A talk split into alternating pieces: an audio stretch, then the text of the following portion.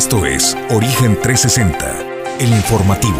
Recorremos el estado de Colima, desde las cálidas aguas del Pacífico hasta los imponentes volcanes, para presentarte la información que debes conocer.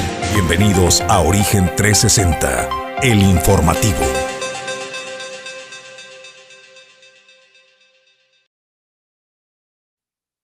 Qué gusto saludarle, bienvenidos a Origen Informativo. Esto es Origen 360. Estamos en vivo desde la ciudad y puerto de Manzanillo, Colima, México. Es un gusto como cada día darle la bienvenida. Soy Jesús Llanos y a nombre de mi compañero de Fórmula y Conducción, Julio César González, le damos la bienvenida. Julio, muy buen día. ¿Qué tal Jesús? Buenos días, buenos días al auditorio de Origen 360 que nos sintoniza a través de Origen Informativo. Pues ya listos con la información en este día y pues temas variaditos para el auditorio de Origen Informativo. Bueno, pues gracias eh, por seguirnos en todas las plataformas Estamos en vivo a través de Twitter, Facebook, YouTube, eh, Instagram y de eh, las plataformas que están eh, disponibles. Por supuesto, estamos a la espera y son bien recibidos tus comentarios. Pedro Ramírez está al frente de los controles, Ulises Quiñones está en la producción general, Edgar Torres desplegado desde la zona metropolitana en Colima, Villa de Álvarez y por supuesto a nombre de todo el equipo, gracias. Listo, el primer café de esta mañana, cortesía de Puerto Café, café de especialidad que crece en su nueva sucursal ubicada en la avenida Elías Zamora, muy cercana al Hospital eh, General. Ahí está eh, Puerto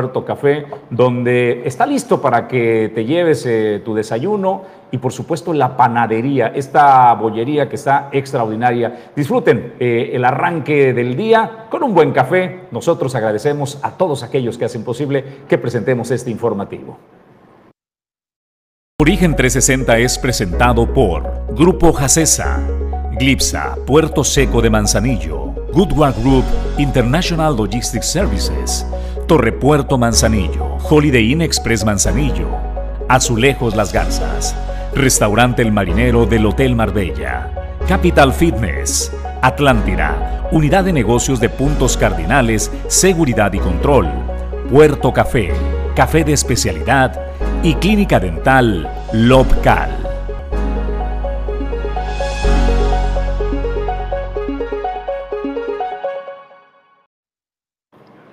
Bueno, pues eh, entremos a los temas. En el comentario editorial de la mañana de hoy, el gobierno de la República ha ido dando un giro, suavecito, poco a poco, pero eh, comienzan a reconocer las deficiencias en materia eh, de salud. Zoe Robledo, quien dirige el Instituto Mexicano del Seguro Social, ha reconocido que hay carencia de personal. faltan médicos, falta personal en general, enfermeros eh, y otras áreas, medicamentos, por supuesto, que es lo que se ha venido eh, denunciando, y falta instrumental. Creo que del tema de los medicamentos era un tema conocido y un tema en el que se ha insistido a lo largo y ancho del territorio nacional y Colima no ha sido la excepción.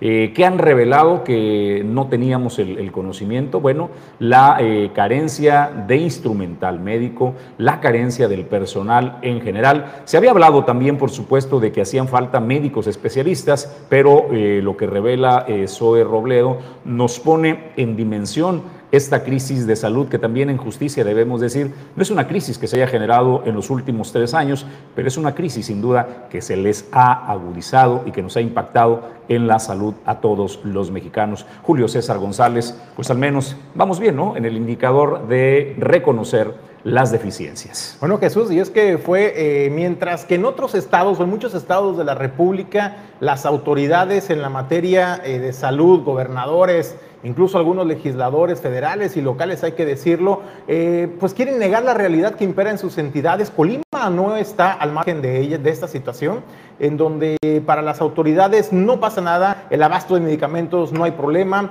el abasto de instrumental médico y de la contratación del personal. Hasta este momento no se han pronunciado al respecto, pues fue precisamente el director del Instituto Mexicano del Seguro Social, Zoé Robledo, quien expuso un estudio que se realizó en 15 estados de la República, donde se detectó, escuche usted, la deficiencia de personal de 33 mil eh, trabajadores de la salud, pero también detectó eh, insuficiencia en el abasto de instrumental médico básico. Estamos hablando, eh, por ejemplo, en el estado de Colima, de acuerdo a esta tabla que mostró como parte de las metas del programa de transformación 2022, aparece en un listado de los 15 estados donde se realizó a cabo este estudio y son Nayarit, Inicia, Tlaxcala, Colima, Baja California Sur, Campeche, Sonora, Sinaloa, Zacatecas, Morelos, Ciudad de México, San Luis Potosí, Durango, Michoacán, Oaxaca y Veracruz. Vámonos al estado de Colima. En general, estos 15 estados tienen un déficit en la contratación de personal de 46.043 eh, eh, personal médico en los hospitales. Estamos hablando de hospitales de primer y de segundo nivel. En el estado de Colima, particularmente hablando, tenemos cinco hospitales de segundo nivel y unidades de primer nivel tenemos 145.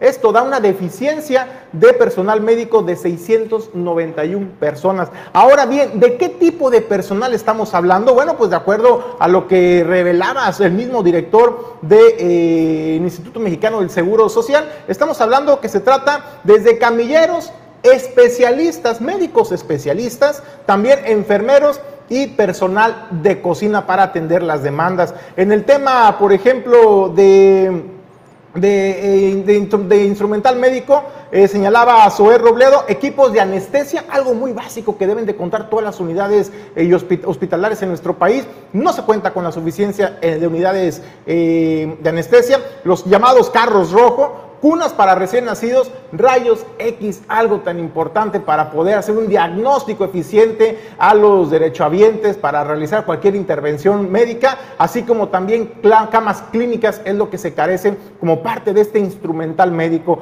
Soy Robledo señaló que ese es el reto a vencer en el próximo año para poder eh, tratar de solventar esta necesidad, donde señaló, se espera la contratación de primer nivel de 46 mil 43 eh, trabajadores de la salud y también eh, brindar seguridad a más de 7 mil personas que en este momento señala no cuentan con ningún tipo de sistema de seguridad o asistencia social. Esto llama la atención y contrasta muchísimo con las declaraciones que han dado algunas autoridades en el estado de Colima, particularmente hablando, eh, de que se cuenta con la suficiencia de medicamentos, de que se está eh, abasteciendo y resolviendo este problema de desabasto, pero llama la atención también las denuncias que realizaba la líder sindical Dolores González Mesa de los trabajadores de la salud en el estado, así como también la delegada en el puerto de Manzanillo, de la Secretaría de Salud también, eh, del sindicato, que precisamente señalaban la falta de contratación de personal, que no tenían ni siquiera para comprar el agua potable, para ofrecerle a los enfermos o al mismo personal, no tienen tampoco garantizado el abasto de los alimentos que se les brinda a los personales que hacen sus interinatos en los hospitales, y esos son temas que ya se habían puesto sobre la mesa. Sin embargo, las autoridades de salud de nuestro estado, así como los diputados locales, no han tocado ni siquiera por encimita el problema, por ello un reconocimiento al director del Instituto Instituto Mexicano del Seguro Social, Sol Robledo, que reconoce que esa situación es palpable, es una realidad lo que está pasando, pero se está trabajando en atender estas deficiencias. Bueno, pues eh, me parece pues que estamos avanzando al menos en ese tema de la honestidad, el reconocer, mirar hacia adentro y decirnos eh, a la cara que hay eh, deficiencias. Eh, la pandemia, Julio César, en el mundo vino a exhibir aquellos sistemas de salud que no estaban fortalecidos en las naciones y casi todas eh, salieron reprobadas, algunas con números por debajo del cero, Julio, que fue el caso pues de, de muchísimos países. México no era la excepción, nadie estaba preparado para esto, pero creo que nos da el punto de partida para centrar en lo que verdaderamente importa la salud de todos es necesaria y ahí es donde deben centrarse los recursos, Julio César eh, González, para eh, el bienestar de todos los mexicanos. Reorientar el gasto a donde verdaderamente importa y es evidente, y al menos el diagnóstico lo tiene claro el, eh, quienes llevan los destinos de la nación, es la salud es la seguridad, es la educación, donde los recursos de la federación deben fortalecerse, Julio César. Pues hasta ahí el tema y nosotros preparados para presentarle más información. Se rindió, eh, antes de ir al, tema, perdón, de las notas, le quiero eh, presentar esta información acerca de Big Canvas México, que tiene este curso de cadena de responsabilidad para todos aquellos que están involucrados en el tema del transporte. Sobre todo tú que eres operador, eh, tienes una línea de transporte o administras, está esta cadena de responsabilidad, este curso que se capacita de manera eh, en línea, que lo puedes hacer desde la comodidad de tu hogar, de tu celular, en el lugar donde te encuentres, capacitarte para llegar de forma más rápida y segura, que es importantísimo, las mercancías que llevas, pero sobre todo el recurso humano. Este curso de Big Canvas México privilegia al ser humano sobre cualquier cosa. Se capacita para asegurar su integridad y eh, capacitarlos de manera adecuada aquellos propietarios de líneas de transporte también y a quienes administran. Si te quieres suscribir, está en www.mexico.learnyo.com diagonal shop. Ahí viene, eh, hasta abajo se ve la liga donde puedes teclearla y suscribirte. Súmate a este curso de Big Canvas México, cadena de responsabilidad es importantísimo para todos aquellos que están involucrados en el transporte.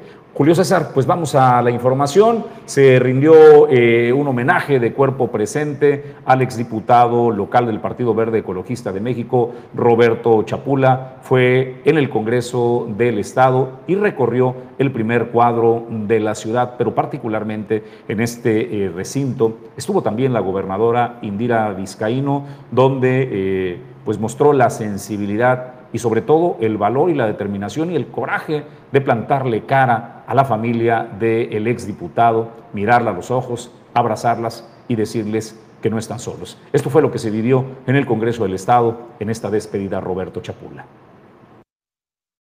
presencia de la gobernadora Indira Vizcaíno, funcionarios y exfuncionarios estatales, la presente legislatura despidió al diputado Roberto Chapula de la Mora, asesinado a balazos el pasado lunes 2 de mayo afuera de su domicilio en la capital de Colima.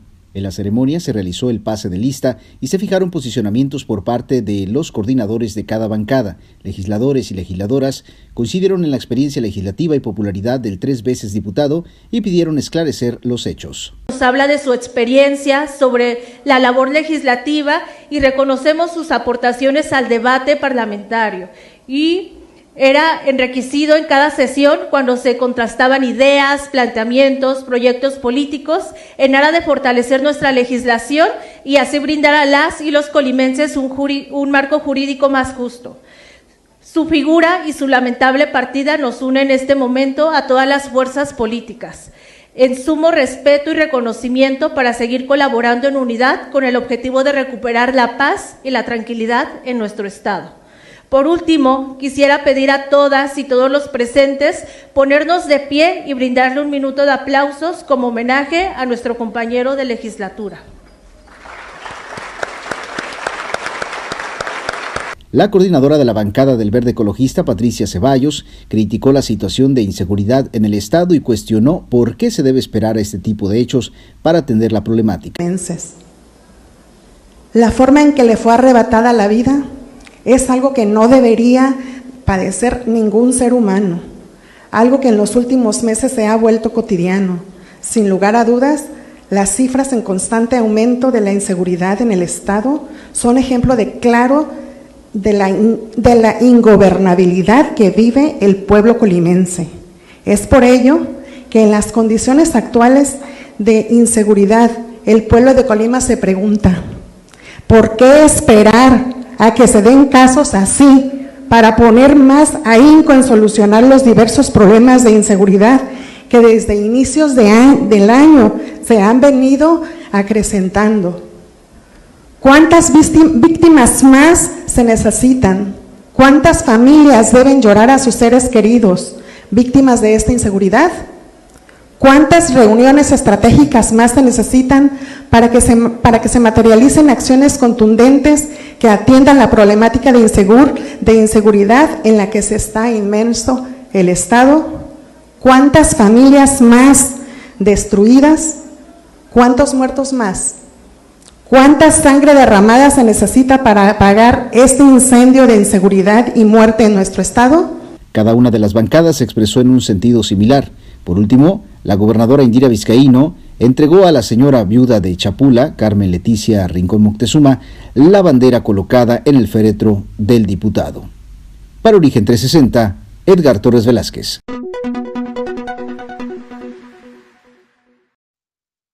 Y bueno, con una inversión superior a los 12 millones, 12 millones 500 mil pesos para ser precisos, la presidenta municipal de Manzanillo, Griselda Martínez Martínez, hizo entrega de una máquina, eh, pues mejor conocida como pata de cabra. Es una máquina compactadora y que se entregó al relleno sanitario y esto va a ayudar a tener un tratamiento eficiente de los residuos sólidos en este relleno. La presidenta municipal en el mensaje de su mañanera pues agradecía a la población y a los ciudadanos porque esto fue posible gracias a que ustedes han estado pagando de manera puntual sus impuestos y esto permite adquirir esta maquinaria que dijo ya forma parte del patrimonio de los eh, manzanillenses. Además, ¿cuál es el objetivo? Además de darle un tratamiento eficiente a los residuos sólidos, también se busca alargar el el tiempo de vida útil del relleno sanitario, que de acuerdo a lo que nos daba a conocer hace unos días la directora de Participación Ciudadana, es por lo menos 10 años tiene el, tiempo de vida útil este relleno sanitario. Sin embargo, se busca prolongarlo y para ello es necesario hacer una gestión eficiente de los residuos.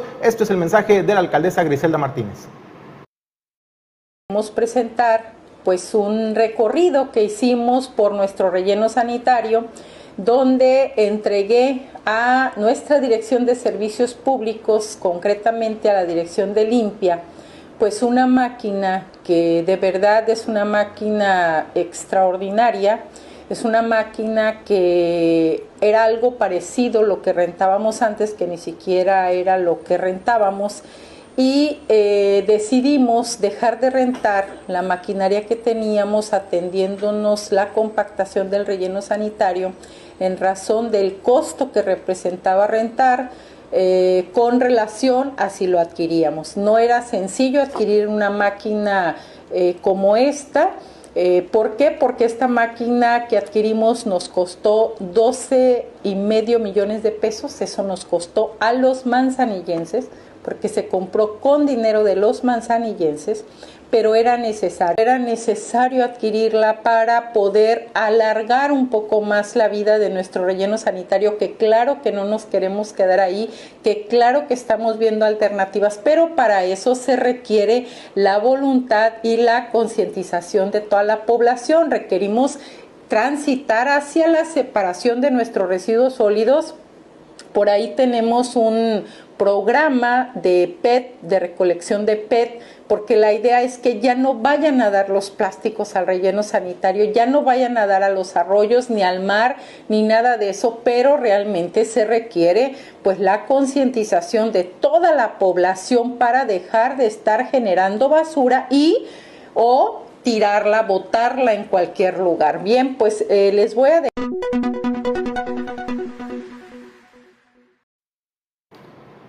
Y bueno, pues hasta ahí todo bien, ¿no? Un mensaje eh, y una acción bonita, positiva, propositiva.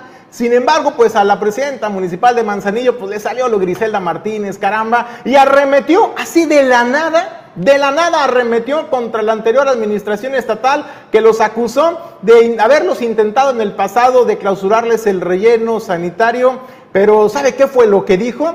Y dijo bajo un argumento, y lo cito, muy jodido muy jodido de la anterior administración, donde además añadió que los neoliberales todo privatizan. Y dijo, si pudieran, hasta su madre privatizarían y venderían. Así lo dijo la presidenta municipal Griselda Martínez que ahora en esta administración estatal no nos lo van a querer cerrar, eh, estoy segura y convencida de eso, pero en la otra no lo quisieron cerrar con un argumento, discúlpeme la expresión, pero muy jodido, porque lo que había atrás era también la privatización de la basura, porque los neoliberales este, y de derecha privatizan todo, ¿no? Este, dicen que si pudieran, hasta su madre la vendieran.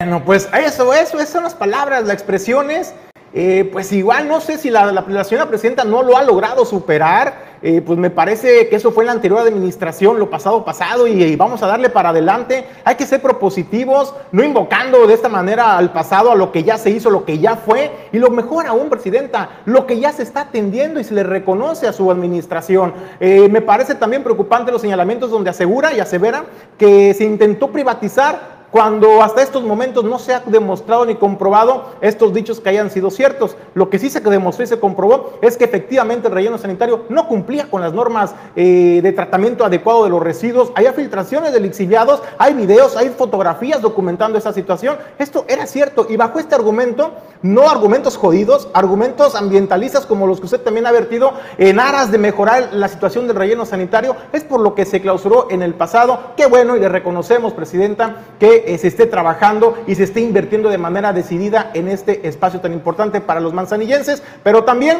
también, pues, pues qué bárbaro, ¿no? También que iba la presidenta, híjole, regresó. Hablando de argumentos jodidos, señora este, presidenta, no se sienta tan especial no solo le clausuraron su relleno sanitario por violar las normas ambientales, se lo habían clausurado a Villa de Álvarez también, se lo clausuraron a Tecomán, Se han clausurado eh, los rellenos sanitarios a lo largo de la historia a los municipios que hay que reconocerlo. Sí operaban de manera que dañan el, medio ambiente. Hay que recordar, señora alcaldesa, que en su administración los líquidos llegaban eh, al acceso principal de esta ciudad y puerto de Manzanillo y eh, iban a parar a las aguas del Pacífico mexicano. Eso era una realidad, ¿eh? no era un argumento jodido. Ahí estaba y hay videos, hay evidencia de que eso estaba pasando. Celebramos todos y qué bueno que está equipando el relleno sanitario, que está comprando equipo. Eso se lo reconocemos. Es lo menos que puede hacer por toda la cantidad de dinero que se está dejando de invertir en cosas como el arreglo de vialidades. Lo más decente que ha hecho la presidenta es la carretera a Miramar, que fue un recarpetado, eso lo hizo bien, pero reencarpetó en su administración eh, pasada. No ha habido una sola vialidad de nueva, Julio César González, que se haya puesto en concreto hidráulico. No se ha mejorado una vialidad, esa es la única que se ha recarpetado. En Paseo de las Brisas echó bacheo este, por, tras, por trocitos, o sea, no reencarpetó, sino que bachó bien hizo un tramo nada más, pero tú puedes ver avenidas como la Paseo de las Garzas que está deshecha. Puedes ver retornos aquí como el que tenemos este, en, eh, en el Boulevard Costero Miguel de la Madrid para accesar aquí a, a, Torrepuerto. Está en terribles condiciones. La gente ya se tiene que subir de plano a la banqueta, eh, Julio, para poder eh, transitar. Cuando bajas de el libramiento del Naranjo para accesar hacia el Manguito, tenemos otras calles desechas y en general tenemos vialidades desechas. Honestamente, señora presidenta, muchas felicidades por comprar equipo, pero creo que es lo menos que usted puede hacer con todo el ahorro que está eh, realizando, dejando de invertir en obras que requerimos todos. Muchas felicidades. Vamos a otros temas, eh, Julio César. Bueno, en otros temas, generalmente se ganan las impugnaciones a multas aplicadas por la Guardia Nacional, esto en las carreteras. La información con Edgar Torres ciento de las multas aplicadas por la Guardia Nacional en carreteras federales que atraviesan el Estado, que son impugnadas, también son ganadas, informó el asesor jurídico de la Delegación Colima del Instituto Federal de la Defensoría Pública, Adrián Rebolledo. Indicó que se trata de multas que rebasan los 10 mil pesos. Otros tipos de asuntos, por ejemplo, los que más tenemos son multas de la Guardia Nacional. Como ustedes saben, aquí en Colima, pues el puerto es algo muy importante y tenemos mucho tráfico la impugnación de multas de la Guardia Nacional la hacemos aquí también de manera gratuita y tenemos una efectividad muy alta, por no decir total. De, la carretera, ¿verdad? Sí, de, la de multas de la Policía Federal, que ahora es la Guardia Nacional. en, ese contexto, ¿cuánto? Además de estos servicios, la Defensoría atiende también eventos que anteriormente desarrollaba la Conducef, como el cobro de compras no reconocidas o el retiro sospechoso de dinero en cajeros. Eh, atendía la Conducef, estos son cargos no reconocidos ante la... Cuando te hacen un cargo que no reconoces, bueno, yo no compré estas cosas, o, te hacen un, un, retiro en algún cajero de algún banco, alguna cosa.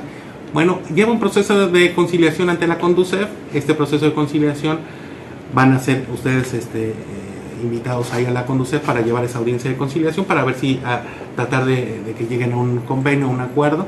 Pero si no llegan a un acuerdo, dejan a salvo sus derechos para que ustedes los hagan valer en la instancia que consideren. Asimismo, expresó que asesoran a empresarios y o comerciantes que se inconforman con las sanciones impuestas por la Profeco. En este caso, les acompañan en el caso para que sea aclarado el asunto o retirada la multa. Nosotros lo que impugnamos no es tanto, no hacemos el trabajo de la Profeco, sino más bien este, impugnamos las resoluciones de la Profeco. Por ejemplo, ustedes pueden tener una tiendita, y, tienen una báscula y miden ahí su, pesan sus productos y de repente no hicieron su holograma, no, no verificaron su báscula y les ponen una, una multa. en este caso pueden acudir con nosotros porque la Profeco pues, es una institución federal y entonces y nosotros impugnamos igualmente esas multas que le ponen a los, a los pequeños comerciantes. Pueden ser cualquiera. Explicó que todos los servicios que se brindan son completamente gratuitos y cuando se trata de una instancia en la que no tienen competencia, se le dirige también al interesado a quien pueda llevarle el caso. Para Origen 360, Edgar Torres Velázquez.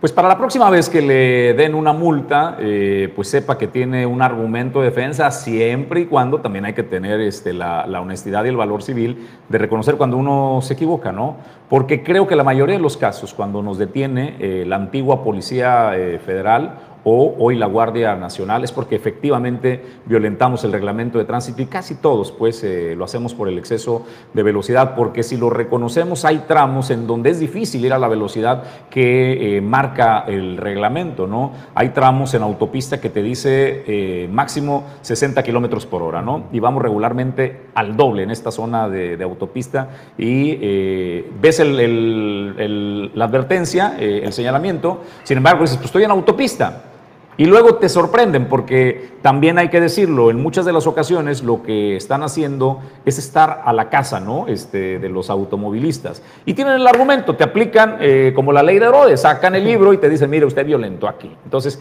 ahí le va eh, la multa. Pero también, insisto, pues hay que tener ese valor civil de decir, me equivoqué, efectivamente iba a exceso de velocidad y pues ni modo, hay que este, manejar con precaución porque creo que el verdadero favor nos lo están haciendo a nosotros mismos, el limitarnos para salvaguardar nuestra integridad. Vamos a otros temas y a más información. Familias de la comunidad del Centinela están en la zozobra de repetir la misma historia que hace años con las afectaciones debido al desbordamiento del río Marabasco, Julio. Fíjate, Jesús, platicamos con la comisaria municipal de esta delegación, nos platicaba y reconocía que ya se están realizando los trabajos de reforzamiento del bordo del río Marabasco, sin embargo, pues lamentó que se sigan haciendo solamente apilando y amontonando eh, toneladas de arena del mismo cauce. Y solamente dice, ojalá le pongan ahí eh, la piedra para terminar de reforzarlo, sin embargo, señaló que son las mismas acciones de reforzamiento que se realizan año con año después del temporal de lluvias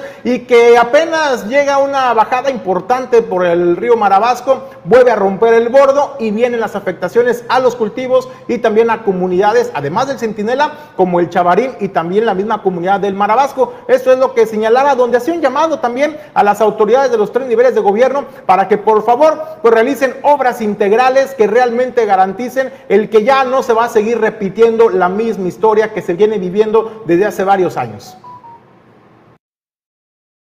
Sí se están realizando trabajos, están avanzando muy rápido porque habían parado y este pues más que nada pues que hagan el trabajo pues como debe de ser ¿verdad? este sí lo están trabajando yo lo he estado mirando y pues eh, eso es cada año que, que se más que nada pues hay que implementar otro otro este proyecto que, en verdad este sirva. Porque pues el bordo sabemos que pues el río es el río y se lo se lo lleva ya lo levantaron lo, en las partes que se reventó ahí para sentirla ya, ya lo ya lo levantaron. No le, le, hace falta que le echen la piedra pero este no sé no sé cómo cómo ellos estén organizados en eso, ¿verdad? Desconozco. Así es, que se haga algo que, que, se, que pues en realidad este dure, ¿verdad? Que, este, que, que no se haga cada año, que digas, ah, no, pues se va, se va a reventar y otra vez lo van a levantar y porque pues al, al bordo reventarse se lleva todo lo que es piedra y arena y pues afecta las, las parcelas de los de los agricultores. Este, yo no, yo no he tenido, este, aún la oportunidad de platicar con Conagua, pero este, pues ojalá hubiera esa manera de platicar y pues que nos, nos planteen, no sé cuál este, sea sus proyectos a, a largo plazo, si van a seguir con, con los bordos o tienen algún otro proyecto mejor, ¿verdad?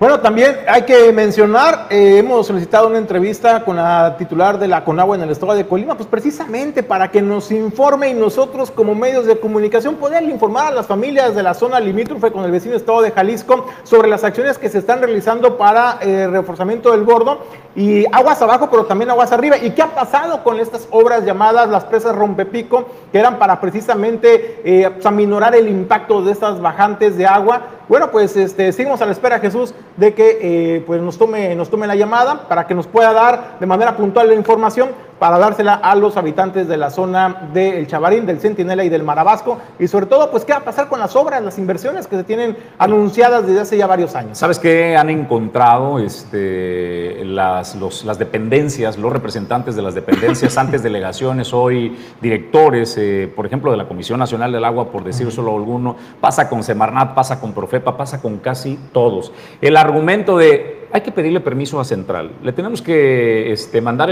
a, Ciudad de México para ver si nos autorizan que le demos un posicionamiento. Los militares inventaron ese, ese tema. Este, tú ibas a la Guardia Nacional para pedir un informe o vas a la Secretaría de Marina Armada de México, te dicen que tienen que pedir este, permiso y hay un departamento de comunicación en el centro del país. O sea, se ha burocratizado y ellos han encontrado un respaldo en esa burocracia para no darle información a la gente. Es tan simple decir, híjole, es que no me permiten hablar desde la Ciudad de México. Si algo se requiere, Julio, es que se tenga información de primera mano y en temas tan sensibles como este. Claro. Estamos hablando que la Conagua, si no realiza obras, si no realiza acciones, cuestan vidas, Julio.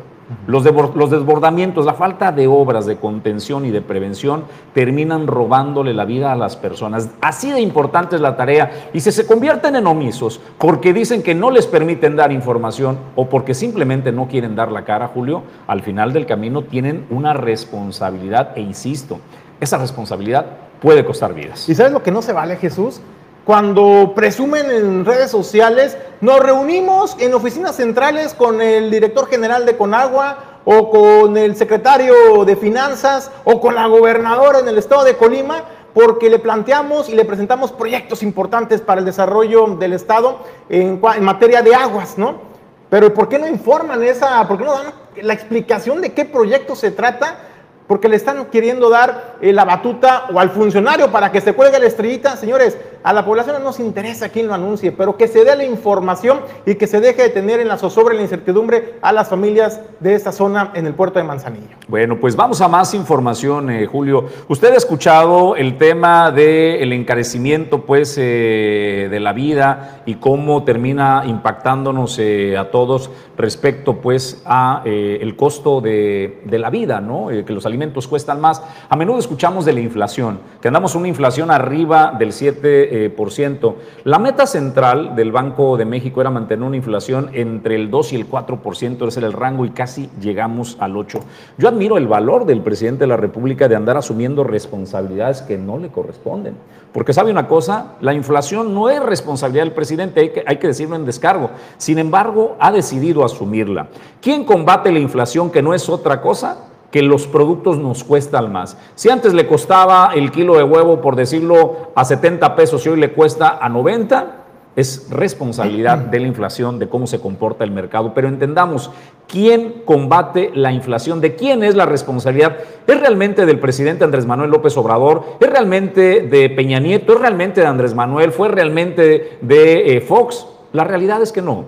Tenemos un banco central. El Banco Central de México es el encargado de ello. El objetivo, por ejemplo, del Banco de México, el Bancico por sus siglas, es mantener la inflación entre el 3%, pero se otorga un rango de gracia de un punto porcentual hacia arriba o hacia abajo. Es decir, el rango objetivo va del 2% hasta el 4%.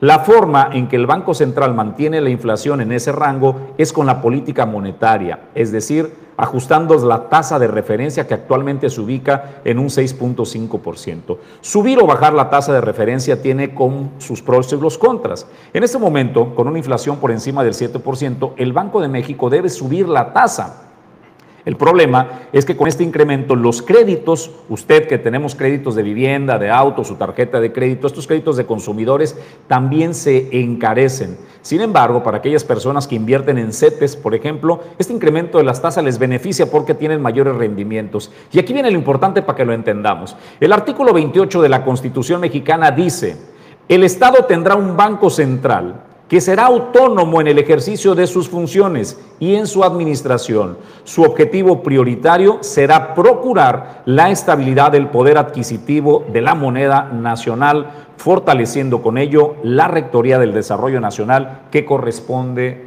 al Estado.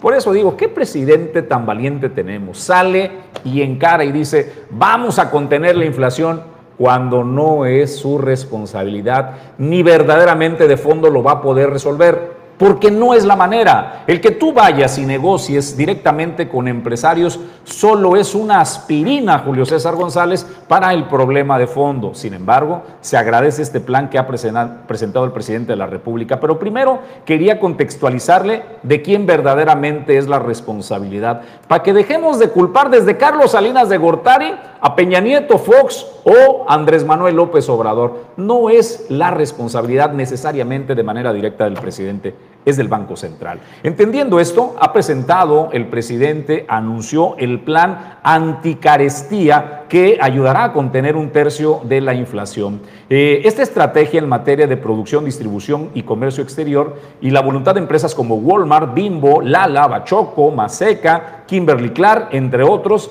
el gobierno de México prevé reducir hasta un tercio la inflación y eh, contener los precios de 24 productos de la canasta básica. El Ejecutivo pues hizo este anuncio eh, y la iniciativa privada presentaron el paquete contra la inflación y la carestía. Le pusieron el PASIC esto consiste pues en incentivar a las empresas. De acuerdo a lo que dice eh, Rogelio Ramírez de la voz secretario de Hacienda, en la producción el gobierno va a apoyar con precios fijos en la gasolina el aumento a la producción de granos mediante programas Sembrando Vida y Producción del Bienestar que pretenden pues generar dos millones de toneladas de granos. La distribución será incentivada con el fortalecimiento de la seguridad en carreteras para evitar el robo de alimentos con un despliegue de 12 mil elementos. No se van a incrementar los peajes ni tarifas ferroviarias, áreas así como la exención de la carta aporte para básicos e insumos, reducción en costos de tiempo y despacho de aduanas. Ojo, esto es bien importante para este motor de economía que tenemos aquí, el puerto comercial de Manzanillo. Se está comprometiendo a un despacho ágil en puertos marítimos de todo aquello relacionado a la seguridad agroalimentaria. Si llegan granos, carne, pollo, todo lo que llegue a este puerto va a ser prioritario de acuerdo a lo que se ha comprometido el presidente de la República y a grosso modo esta es la sana y buena intención que se tiene desde el gobierno federal para reducir al menos en 24 productos de la canasta básica. Realmente va a mejorar en el plazo inmediato. Ellos dicen que en 15 días. Realmente va a resolver de fondo la carestía, que sus productos le cuesten más. La realidad es que no. La realidad es que es el Banco de Central, el Banco de México, quien tiene que hacer esta contención con una estrategia, elevando la tasa de interés. Si usted tiene un crédito contratado, cuando se eleva la tasa de interés, ese crédito le va a costar más y, tiene ese impacto negativo. Pero es el Banco de México quien tiene que contener esta política. Pero agradecemos de sobremanera al presidente por asumir esta responsabilidad y decirnos que va a bajar pues el costo de los alimentos.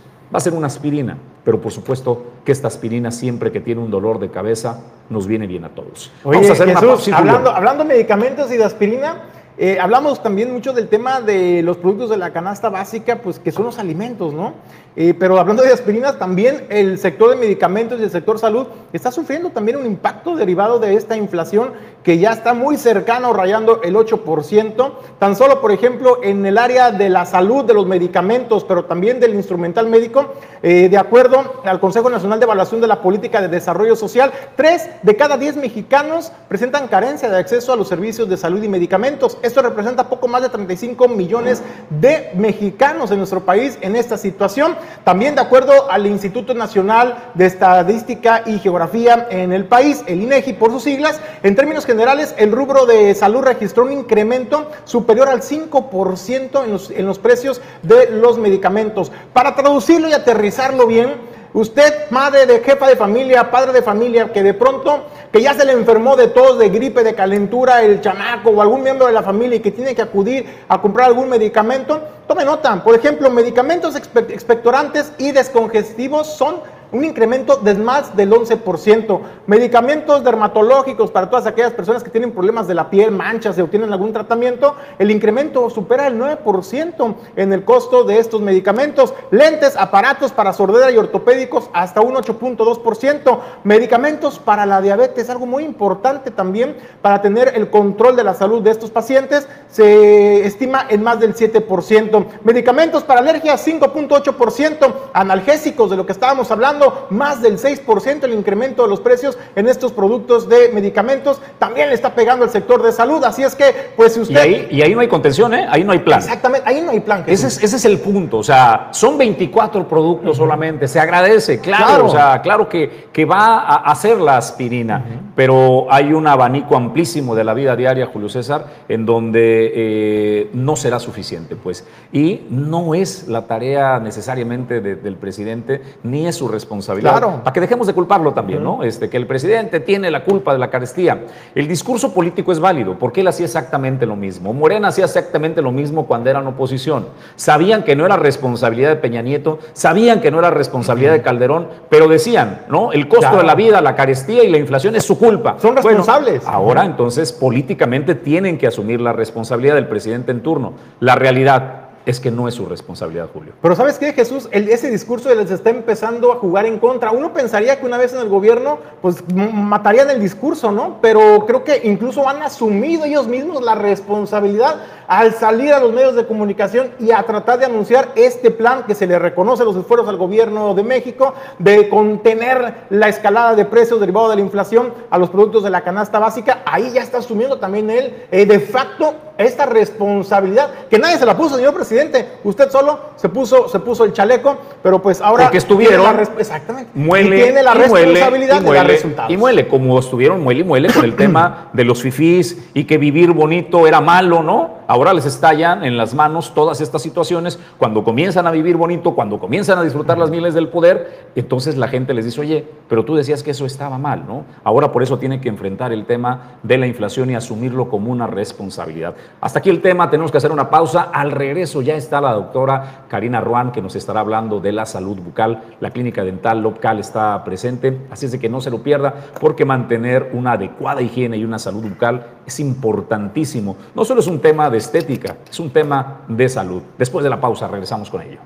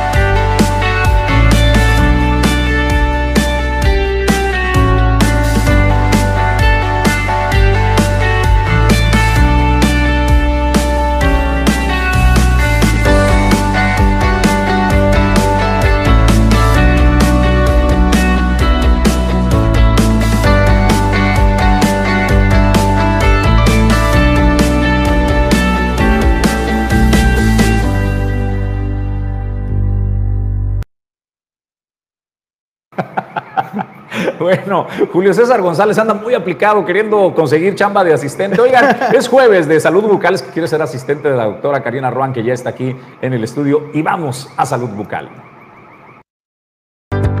Esto es El origen de tu salud.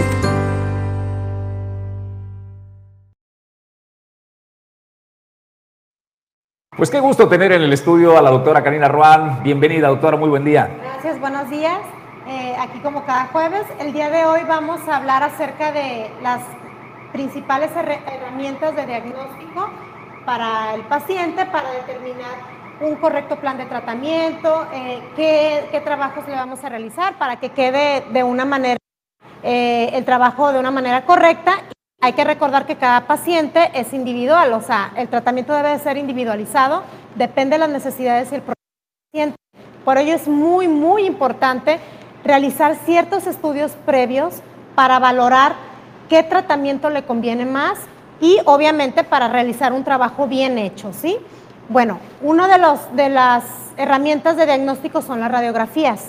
Así como nosotros nos llega el paciente y lo revisamos por fuera, sus que si tiene caries, que si tiene sarro. También hay que revisar cómo está todo por dentro, ¿sí?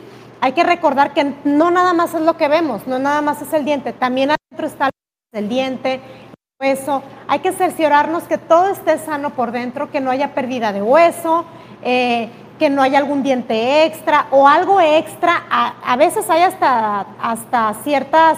Eh, mm, vemos, ¿Qué vemos ahí, doctora? en esa radiografía que está proyectando. está al revés, pero bueno, aquí, podemos, aquí podemos valorar, ahí se ve la mandíbula, el maxilar, el hueso, todas las raíces de los dientes. Hay que ver que todo esté bien, el nivel, del, el nivel óseo que esté, que esté al nivel correcto. Por ejemplo, ahí vemos que hay un diente, todavía hay dientes de leche que aún no salen. Entonces, ahí también podemos observar lo que es las muelas del juicio. Ahí también, por ejemplo, si llega un paciente, ¿sabe qué doctora? Tengo dolor me está saliendo la mola del juicio. Forzosamente ocupamos tomar una radiografía de estas para poder ver en qué posición se encuentra la muela, si es cirugía o la podemos eh, retirar de manera convencional con una extracción. Aquí hay que ver si está, pegado muy, si está muy pegada la muela al nervio de, de la mandíbula.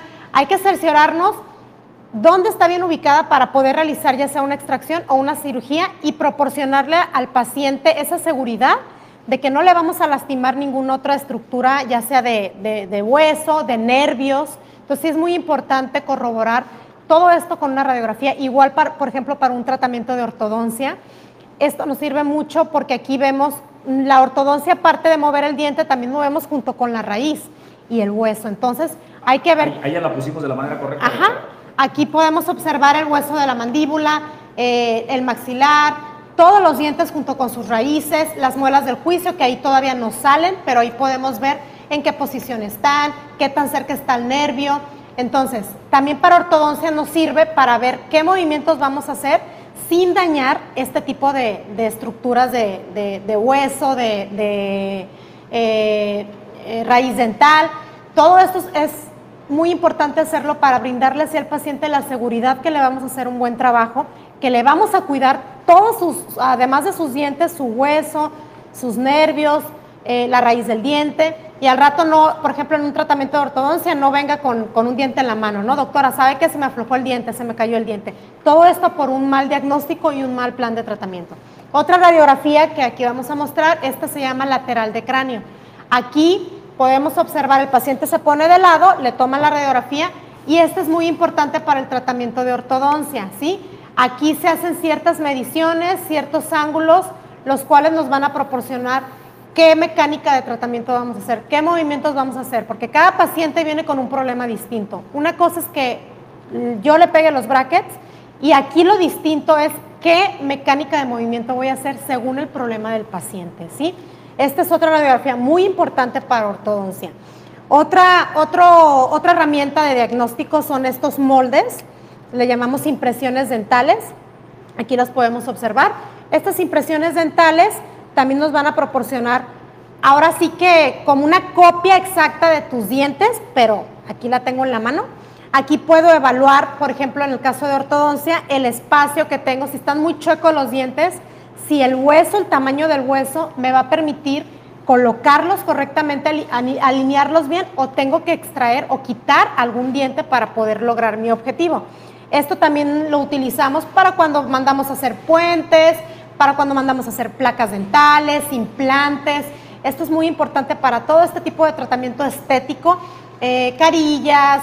hay veces que se requieren impresiones para carillas, hay veces que no. Eh, para coronas dentales. Entonces, esto es muy importante también como una herramienta de diagnóstico y así proporcionarle al paciente algo más este, completo, ¿sí? No nada más revisarlo y decir, ah, tienes esto y a ver, de una vez si quieres te lo hago. No. También es muy importante las radiografías para las endodoncias dentales. que es una endodoncia? Hay que recordar que es cuando quitamos el nervio del diente porque está infectado. Aquí también forzosamente debemos de tomar una radiografía para cerciorarnos dónde están ubicados los conductos del nervio y poder retirarlos de manera correcta y al rato no atravesar la raíz del diente y llegar al hueso, ¿sí? Entonces, no es nada más lo que hay que recordar que no es nada más lo que vemos por fuera. También es todas las estructuras que tenemos por dentro y para así brindar un tratamiento completo, correcto, seguro y ahora sí que el mejor trabajo posible para el paciente. Y luego traes juguetes, doctora. Sí, como les decía, estos son los moldes que nos van a servir tanto para ortodoncia, para estética, para coronas dentales, para hacer placas dentales, eh, para ver el, tamaño del hueso, si sí caben los dientes que están chuecos o hay que quitar algún diente. Entonces, estos, estas, estos moldes, que es una réplica exacta de los dientes del paciente, nos van a servir para hacer ahora sí que casi toda la, la mayoría de tratamientos restaurativos, como es una placa dental, una corona, una prótesis, y también nos sirven muchísimo para los brackets. ¿sí? Oye, doctora, la verdad es que eh, nos dejas, como siempre nos ilustras, y nos dejas un poco preocupados porque dices, caramba, ¿a dónde iba uno antes al dentista? ¿No? Porque aquí no nos ha tocado ir a un dentista y oye, que tengo una molestia con la muela, con un diente, a ver, vamos a meterle y prácticamente con la pinza y no hacen radiografía. Yo le digo al auditorio de origen informativo que si va a un dentista a hacerse una evaluación de una muela del juicio o cualquier malestar que tenga con la encía y no le piden su radiografía, salga corriendo. No ponga en riesgo su salud y vaya con los expertos. Sí, hay que tener mucho cuidado en este tipo de casos, como dice Julio. Sí es muy importante que le, que le hagan una radiografía antes de hacerle cualquier tratamiento, porque así es, es algo también seguro para nosotros como dentistas, que ahora sí no vamos a lo ciego, ¿no? No vamos a la y se va, ay, sí, se ve fácil porque a veces así puede pasar, ¿no? Por ejemplo, al quitar una muela, ay, se ve fácil, está floja. Ha pasado no, no está fácil. Ya al momento de acá resulta que está muy pegada al hueso.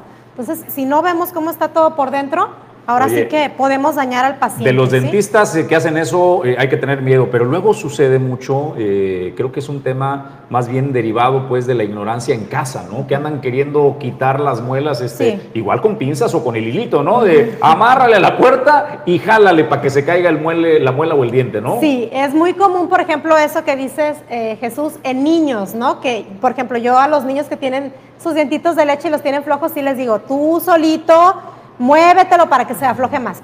Nada más. Pero ya, Pero ya en un adulto. 14, 15 años ya no. diferente, ¿no? Ahí sí ya no. Ahí sí hay que acudir con los expertos para valoración. Pues, eh, doctora, ¿cómo te localizamos si alguien quiere atender eh, su salud bucal? Bueno, estamos ubicados en Manzanillo Centro, en la calle Emiliano Zapata, número 43, ahí nos pueden ubicar. Y estamos en, redes sociales, en nuestra fanpage en, Facebook, como Clínica Dental Local, ahí también pueden eh, encontrarnos. A la doctora Karina Ruan, como cada jueves, gracias por su compañía, doctor, y por sus recomendaciones. Gracias, Muy buen día. Buen día. Oigan, pues eh, en seis meses se comprometen a terminar la carretera transvolcánica. Nos referimos a la autopista Colima-Guadalajara en estos tramos eh, de puente que están eh, inconclusos y que, bueno, usted ya sabe, se desatoró el tema legal con los ejidatarios. y también preguntó Edgar Torres, ¿qué pasa con el libramiento vía rápida que iba más o menos de la altura de la Salada? Y conectaba en Alcaraces eh, a la altura de Cuauhtémoc. Bueno, la transvolcánica para diciembre probablemente se esté inaugurando y de la vía rápida Colima, de esa no se tiene noticias. Edgar Torres con el reporte. Titular de la Secretaría de Infraestructura, Desarrollo Urbano y Movilidad de Gobierno del Estado, Marisol Neri, afirmó ante medios de comunicación que en seis meses quedaría concluida la vía transvolcánica. Según ha informado Banobras, expresó que los trabajos pendientes se centran en los puentes de Atenquique y de Beltrán. Ya está construida, los detalles van más puntuales en los puentes, o sea, hay algunos faltantes este, de obra en los puentes, por decir, uno que es muy notorio es en el puente de Atenquique, que todavía son tres metros y medio lo que hace falta para unir los puentes, este, en el puente del Beltrán, que todavía falta colar la losa, sin embargo ya está todo armado y demás, únicamente falta colocarle el concreto. Entonces son eh, más, más que nada este, tareas muy puntuales en alguno de los, de los puentes, que yo creo que eso es lo, que más, lo más significativo, y posteriormente este, las, las obras complementarias que es en, en el ejido San Marcos, que es parte de, de lo que ya se destrabó después de... Respecto al trabajo en la carretera a Minatitlán, afectada por las lluvias, refirió que han sostenido reuniones con el titular de la Secretaría de Comunicaciones y Transportes y se está a la espera de la realización del estudio para hacer las licitaciones e iniciar con la obra. Según señaló, el costo podría ser de entre 7 y 8 millones de pesos. El estudio, entonces ya una vez que se haga el estudio, que precisamente ya estamos en, en ese proceso, en coordinación con Comunicaciones y Transportes de aquí de Colima, pues para que se lleve a cabo, una vez que se tenga entonces el resultado de ese estudio, ya se optará por cuál van, cuáles van a ser las, las este, pues la estrategia de esa carretera, ¿verdad? Entonces se tiene avance. ¿Cuándo sería el estudio? ¿Cuándo lo tiene programado? En próximo. Por último, respecto al libramiento vía rápida, indicó que todas las semanas han trabajado en el proyecto que no se encontraba terminado, por tanto se mantienen en el proceso de análisis. Todo, dijo, en coordinación desde la Consejería Jurídica y de la misma Secretaría. Para Origen 360, Edgar Torres Velázquez. Si tú eres eh, viajero de negocios o placer, existe el lugar perfecto, la combinación, el equilibrio entre venir a chambear y también poder disfrutar. Es Holiday Inn Express Manzanillo, justo aquí, son nuestros vecinos al lado, uno de los hoteles más confortables. ¿Y sabe por qué se distingue Holiday Inn? Por la calidad de descanso, sus camas. Le invierten verdaderamente lana a que usted tenga descanso camas eh, con una cantidad extraordinaria de resortes, buenas sábanas, las almohadas perfectamente seleccionadas para que usted tenga un descanso placentero y al otro día esté con las pilas puestas para poder eh, trabajar concentrado. Además le preparan un desayuno buffet muy equilibrado que encuentra fruta, proteína, hay de todo, muy completo y Holiday Inn Express Manzanillo es el mejor lugar cuando quiera usted hacer la combinación entre el trabajo y el placer. Si viene con la familia, si viene de descanso, de placer, está tan solo a mil metros de la zona eh, de mayor pues afluencia turística que es la zona de las brisas donde tienen un paseo gastronómico, cultural y de playa que le va a encantar. Cuando piense en placer o en trabajo, Holiday Inn Express Manzanillo es sin duda la mejor alternativa. Vamos a más información, Julio. Bueno, Jesús, eh, pues buenas noticias también para el auditorio de origen eh, informativo, y es que después de la denuncia de reporte de barrio que realizamos en este espacio sobre pues el descuido que se tiene en las instalaciones de la feria con la falta de botes de basura y pues lo sucio que luce este recinto ferial por la ausencia de estos botes, pues el Ayuntamiento de Manzanillo ya dio respuesta pues mandó rápidamente una brigada de trabajadores a levantar todos los desperdicios, el unicel, las bolsas, los popotes, y también anunció que hay una brigada permanente para darle mantenimiento a las instalaciones de la feria. Entonces, pues también pues un reconocimiento al ayuntamiento que también atiende los llamados que se hacen para mejorar la imagen y sobre todo ofrecer pues un recinto ferial digno para los manzanillenses. Pues vamos nosotros eh, a más eh, información. Hay algo que creo que debe parar ahora y es un llamado a la gobernadora, es un llamado al vocero de seguridad y es un llamado al secretariado de seguridad eh, pública. Por estrategia de comunicación han decidido clasificar eh, los, las víctimas o daños colaterales como ataques directos. Y me parece, Julio, que es injusto para aquellas víctimas que no tenían relación alguna eh, con el crimen y que han terminado víctimas y que son verdaderamente daños colaterales, pero por el maldito discurso, por el maldito oficialismo de tratar de desviar la atención y de no asumir la responsabilidad, dicen no, no son, eh, no son víctimas colaterales, fueron ataques directos, iban sobre ellos. Una niña que iba en la motocicleta eh, de compañía, una niña de 13 años, es ultimada a balazos, pero ¿qué dice la autoridad? Ah, es que a quien iba acompañando la niña estaba relacionado, o sea, revictimizan, atacan a la víctima para desacreditar el ataque y con ello decir, pues perdónenme, pero la gente que se está muriendo, a quienes están matando, pues están eh, relacionados con actividades ilícitas. Entonces, ¿cómo no quieren que pase eso? ¿Cómo no quieren que mate a una niña de 13 años si iba con eh, un probable delincuente? Ese es el discurso, Julio, que cansa y que harta y creo que deben de parar.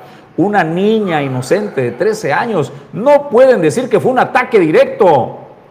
O sea, eso simple y llanamente no puede suceder. Y así están insistiendo con cada una de las víctimas y daños colaterales que no tienen eh, razón de ser. Pasó con el joven que salió a pasear sus perros con Roberto Chapula. Dice, no, es que el ataque fue directo. Le pegaron un tiro en la cabeza y luego mataron al diputado Roberto Chapula. ¿Qué están tratando de sugerir Julio César González cuando hacen estos señalamientos? Pues además de eh, pues revictimizar a las víctimas, eh, la verdad que de por sí ya es bastante cuestionable que lo haga, que el discurso venga desde una autoridad, pues la manera de abordar, ¿no? De acomodar el discurso, los términos a su conveniencia, eh, para tratar, según ellos, según ellos, según los asesores en materia de seguridad y de comunicación social del gobierno del Estado, para tratar de aminorar el impacto. No, señores, señores gobernantes, señora gobernadora, no se va a aminorar el impacto social, lo que se está padeciendo en las calles con un discurso. Estamos ya más allá de eso, los discursos ya quedaron rebasados por mucho. Y como ejemplo, Jesús, de esto que le estamos mm, eh, mencionando, el día de ayer trascendió en la colonia Nuevo Milenio, esto en la capital del estado de Colima, pues un, un asesinato, pues ya no digamos a plena luz del día. Mataron a una persona en la vía pública, en las calles, pero lo delicado de esta situación es de que en el altercado, eh, una bala perdida se introdujo a un domicilio, a una tienda que se encontraba muy cercana de este sitio y la bala se impactó en unos anaqueles y también en el muro. En la tienda, además de que estaba el encargado de la tienda, estaba también, eh, había clientes e incluso había personas atrás en un área, en un sofá, en una tipo sala, que porque también es un domicilio. Entonces, eso es a lo que se expone la población. Puedes ir paseando tus perros por la colonia, por, la, por, el, por el jardín y no sabes lo que te pueda ocurrir. Puedes estar en la comodidad de tu hogar. Le hemos, hemos mostrado evidencia y videos de cómo la gente en sus domicilios se tienen que tirar literalmente pecho tierra cuando escuchan las detonaciones en la vía pública. Este es el video que también nos hacen llegar a través de reporte de barrio y se los presentamos. No, pues jóvenes, valió madre, se metió una bala aquí a la tienda. Salió de acá y mi jefe estaba ahí sentado. Y acá cayó el casquillo, bueno más. La verga, güey, ando bien asustado. Aquí tengo un desmadre aquí afuera. Pobre muchacho, ¿qué muchacho? ¿Es muchacho es el señor?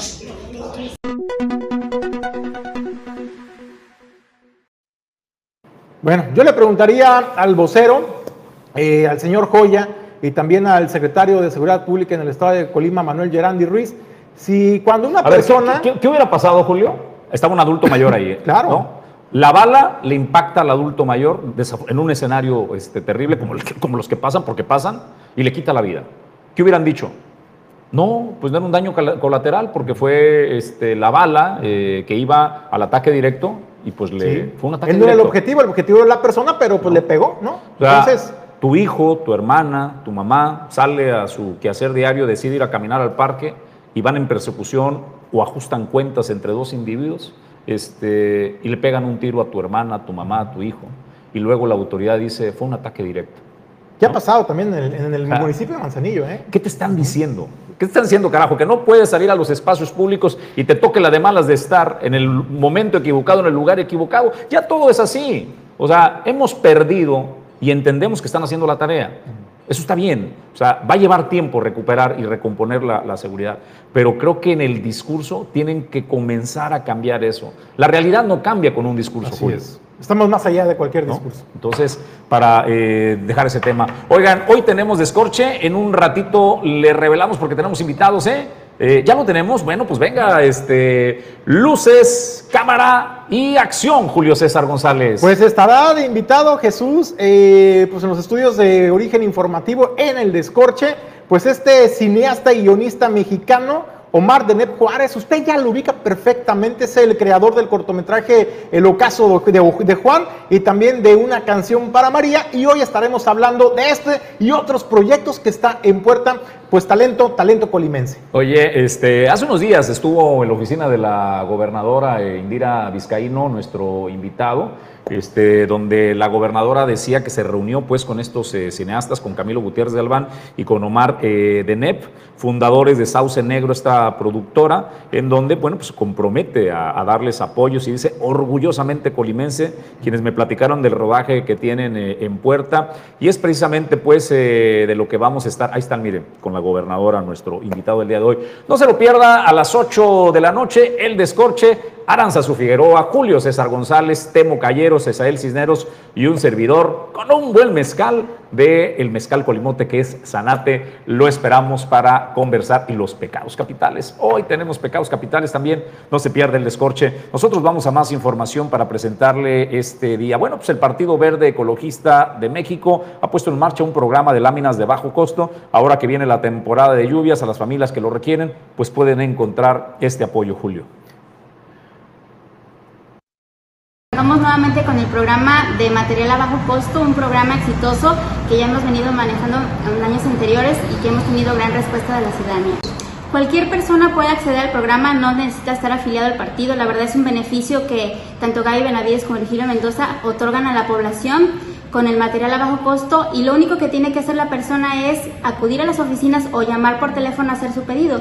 Les pedimos el nombre completo, la cantidad de láminas y número de teléfono para nosotros marcarles y avisarles el día de la fecha de entrega. No, nosotros no requerimos ningún anticipo, es un programa que hemos venido manejando otros años y nunca hemos pedido algún anticipo alguno para evitar malinterpretaciones de repente. Lo que hacemos es, les avisamos a las personas el día fecha de entrega y el día que vienen a recibir sus láminas, ese día pagan. Mira, gracias a Dios, este, ya tenemos más de año y medio con este programa y hemos beneficiado más de 7 mil familias, lo cual nos da mucho gusto porque es un gran beneficio para la ciudadanía y ahora que se acerca la temporada de lluvias, pues poder otorgar nuevamente ese beneficio nos da gusto poder hacerlo a través de aquí del Partido Verde. Mira, comentarte que son láminas de fibrocemento, este color rojo, miden 3.15 por un metro, costo unitario es de 520 pesos y puede pedir las láminas que sean necesarias. No hay un límite porque puede ser que a lo mejor su techo sea pequeño y que requiera 3, 4 láminas y hay personas que tienen un espacio mayor y que requieran mayor número de láminas. No, no hay límite de, este, de pedido. Lo único que sí le solicitamos a la ciudadanía es que el día que les avisemos que recojan puedan venir por ellas porque no tenemos el espacio suficiente para almacenar.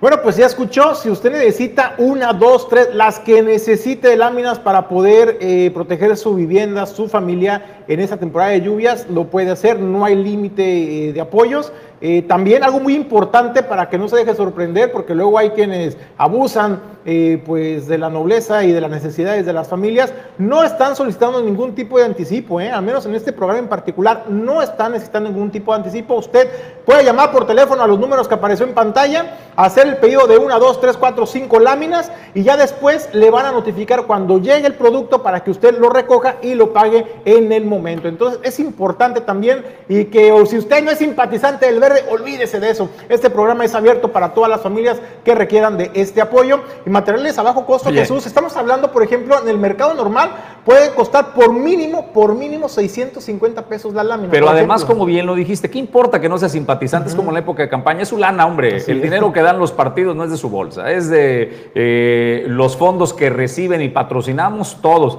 Así es de que bienvenido, vaya por sus láminas a bajo costo, aprovechalo, porque es su dinero. Oye, y sobre todo, pues la seguridad, ¿no? En esta temporada de lluvia, entonces, pues ahí tiene, eh, si usted tiene, buscar una lámina para tapar algún hueco en el techo o protegerse de la lluvia, bueno, pues tiene esta, esta oportunidad. Ellos se encuentran, la Casa Verde está justo enfrente de la unidad deportiva Jaime Tubo Gómez, esto en el barrio 3 del Valle de las Garzas. Vamos a más información. Miren, eh, esta nota parecería irrelevante ¿Por qué irrelevante? Porque pues les robaron una llanta, eh, fueron a la feria, la familia se fue a divertir a las fiestas de mayo eh, y al salir se encuentran con que su auto no tenía una llanta. Puede pasar, ¿no? Puede pasar en cualquier lado, para como están las cosas, no, es, no es sorprendente. Pero ¿sabe qué es lo que cobra relevancia? ¿Dónde le robaron la llanta? Cerca del búnker del C4 del Centro de Inteligencia y Comando y de las instalaciones donde está la Fiscalía del Estado. el eh, Centro de Seguridad de Municipal y el C4. Ahí le robaron la llanta. Entonces, si en esta zona no hay seguridad, ¿Qué puede uno aspirar en las colonias más humildes o más olvidadas de la mano de Dios, Julio César González? A esta familia le pasó, ahí está la denuncia, a las afueras del Centro de Comando e Inteligencia C4 en el puerto de Manzanillo. ¿Cuándo actúan los ladrones así, Julio? ¿Cuándo? Oye, pues cuando se sienten cómodos y no tienen ningún tipo de medio, de, miedo a las autoridades. ¿no? hay temor. No hay temor. No hay persecución. Caramba. Ahí afuera del C4, Jesús. Por eso te digo, a ver, dices, le roban una llanta, pues sucede pero dónde se la roban es donde las cosas cobran relevancia. Oye, pues un llamado, ¿no? Al Ayuntamiento de Manzanillo a las autoridades, pónganse las pilas. Dijera nuestro amigo Lalo Pimienta, dame chance, ¿no? Afuera del, del complejo de seguridad pública, híjole, pues para muestra un botón. Vamos a otra denuncia. Vecinos de Salagua hablan de la falta de mantenimiento de las canchas deportivas, lucen eh, invadidas de hierba, le falta cerca perimetral. Y si queremos recomponer el tejido social, pues hay que mandar a que se entretengan, ¿no? A que tengan un sano esparcimiento y en esas condiciones, pues simple y sencillamente no se puede.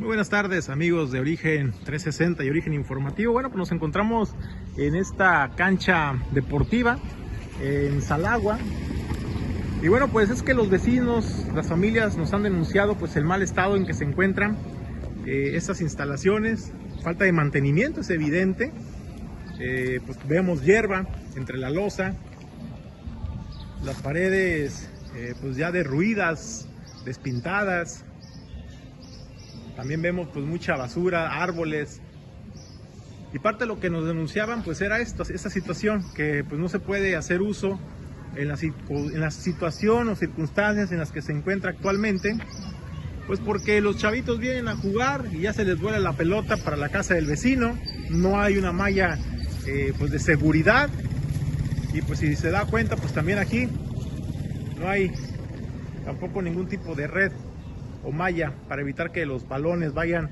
a las casas de enfrente o vayan a los lotes baldíos. Y bueno, pues esta, esta es la denuncia que nos hacen llegar a través del reporte de barrio.